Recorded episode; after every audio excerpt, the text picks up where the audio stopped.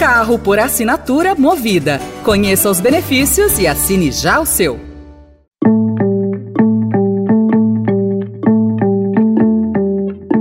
Olá, começa agora mais uma edição do Notícia no seu Tempo, um podcast do Estadão para você ouvir as principais informações do jornal. Esses são os destaques do dia. Papa autoriza que sacerdotes abençoem casais do mesmo sexo. Em posse, Gonê fala em agir técnico e critica Ministério Público que busca palco e holofote e o resultado histórico do Ibovespa. Hoje é terça-feira, 19 de dezembro de 2023. Estadão apresenta Notícia no seu tempo.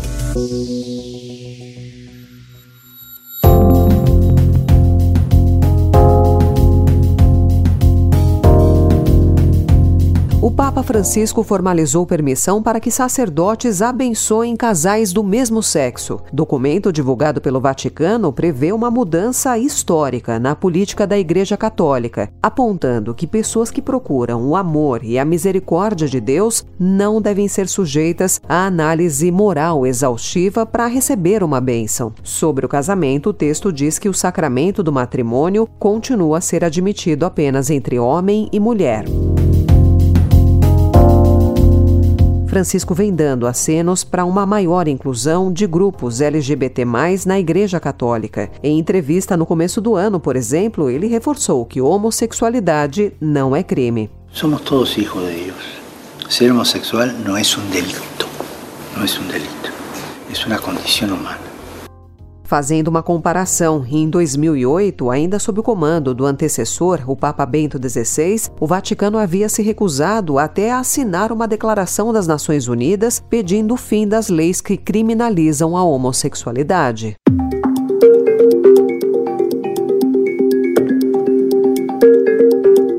O subprocurador Paulo Gustavo Gone Branco tomou posse ontem como Procurador-Geral da República, defendendo o foco no Ministério Público no agir técnico e não na busca por palco nem holofote. Em breve discurso, Gonê deu ênfase para a harmonia entre os poderes. Não podemos perder de vista que o equilíbrio deve ser o nosso apanágio. Toda a ordem jurídica, afinal, visa ao balanço satisfatório de forças, interesses e direitos.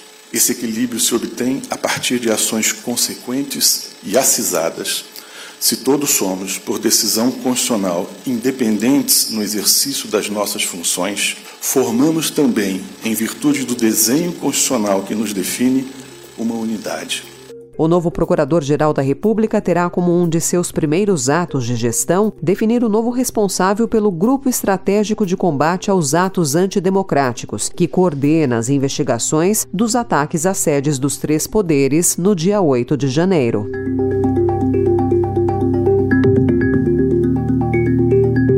Em economia, o resultado histórico do Ibovespa, principal índice de ação da Bolsa de Valores, que puxado pela valorização das ações da Petrobras, encerrou o dia com alta de 0,68% aos 131.083 pontos. Com o avanço de ontem, o Ibovespa acumula uma alta de 2,95% este mês e de 19,46% no ano.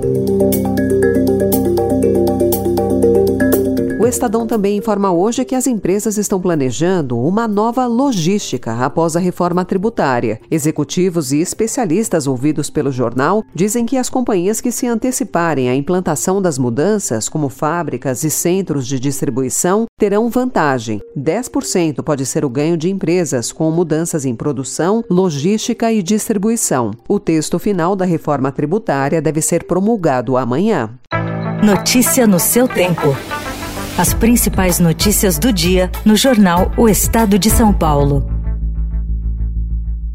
E em 20 segundos tem os destaques internacionais e o sequestro de Marcelinho Carioca. O mercado de seguros tem entregado soluções cada vez mais acessíveis e personalizadas. Conheça um case de sucesso e empreendedorismo deste setor que está cada vez mais pulsante. Ouça a trajetória da Cover Seguradora no podcast Notícias no seu tempo.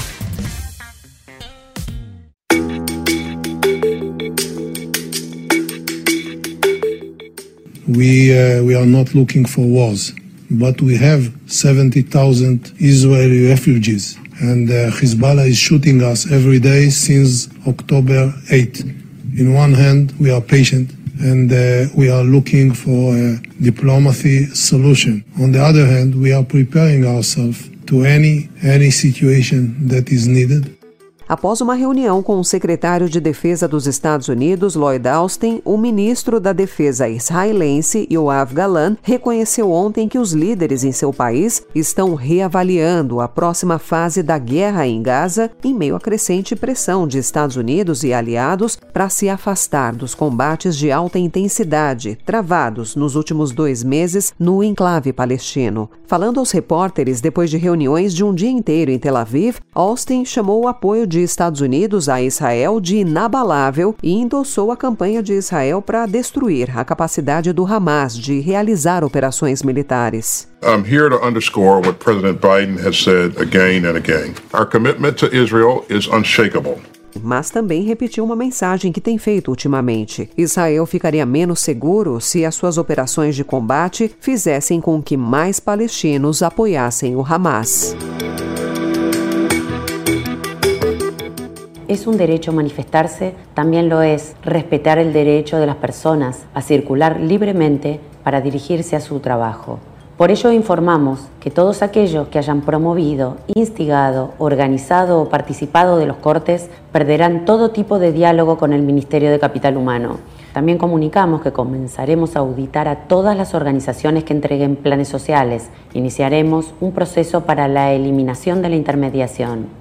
Na Argentina, o governo de Javier Milei anunciou ontem novas medidas para endurecer a resposta a manifestações, prometendo retirar benefícios sociais de quem bloquear ruas em protestos. O anúncio foi uma mensagem gravada pela ministra de Capital Humano, Sandra Petovelo. Ele ocorre dois dias antes de uma convocação nacional para protestos no dia 20, data que relembra o massacre da Plaza de Maio e este ano critica as medidas econômicas do novo governo. Notícia no seu tempo. Thank you.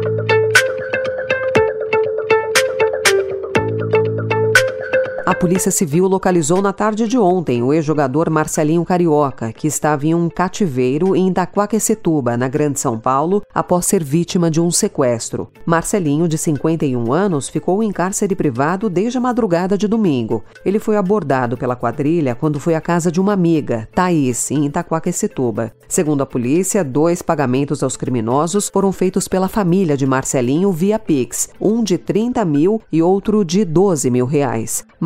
Diz que foi obrigado pelos bandidos a fazer um vídeo com uma versão mentirosa para o motivo do sequestro. Se você tem uma arma apontada na sua cabeça e a pessoa te obriga a você falar, o que, que você faz? Você grava, você faz. Exatamente o que eu fui obrigado a falar. Só que eu tô aqui falando.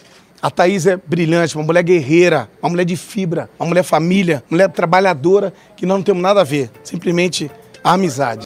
Para a polícia, o vídeo gravado pelos sequestradores tinha o objetivo de despistar as investigações. No total, há cinco presos por suspeita de envolvimento no crime.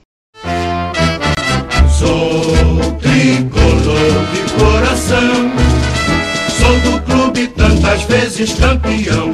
Vacina pela sua disciplina, O Fluminense sofreu bastante no primeiro tempo, tomou vários sustos, mas deslanchou na segunda etapa e se garantiu na decisão do Mundial de Clubes ao derrotar ontem o Al Ahly por 2 a 0. Na sexta-feira faz a final com o vencedor de Manchester City e Urawa Reds que se enfrentam hoje.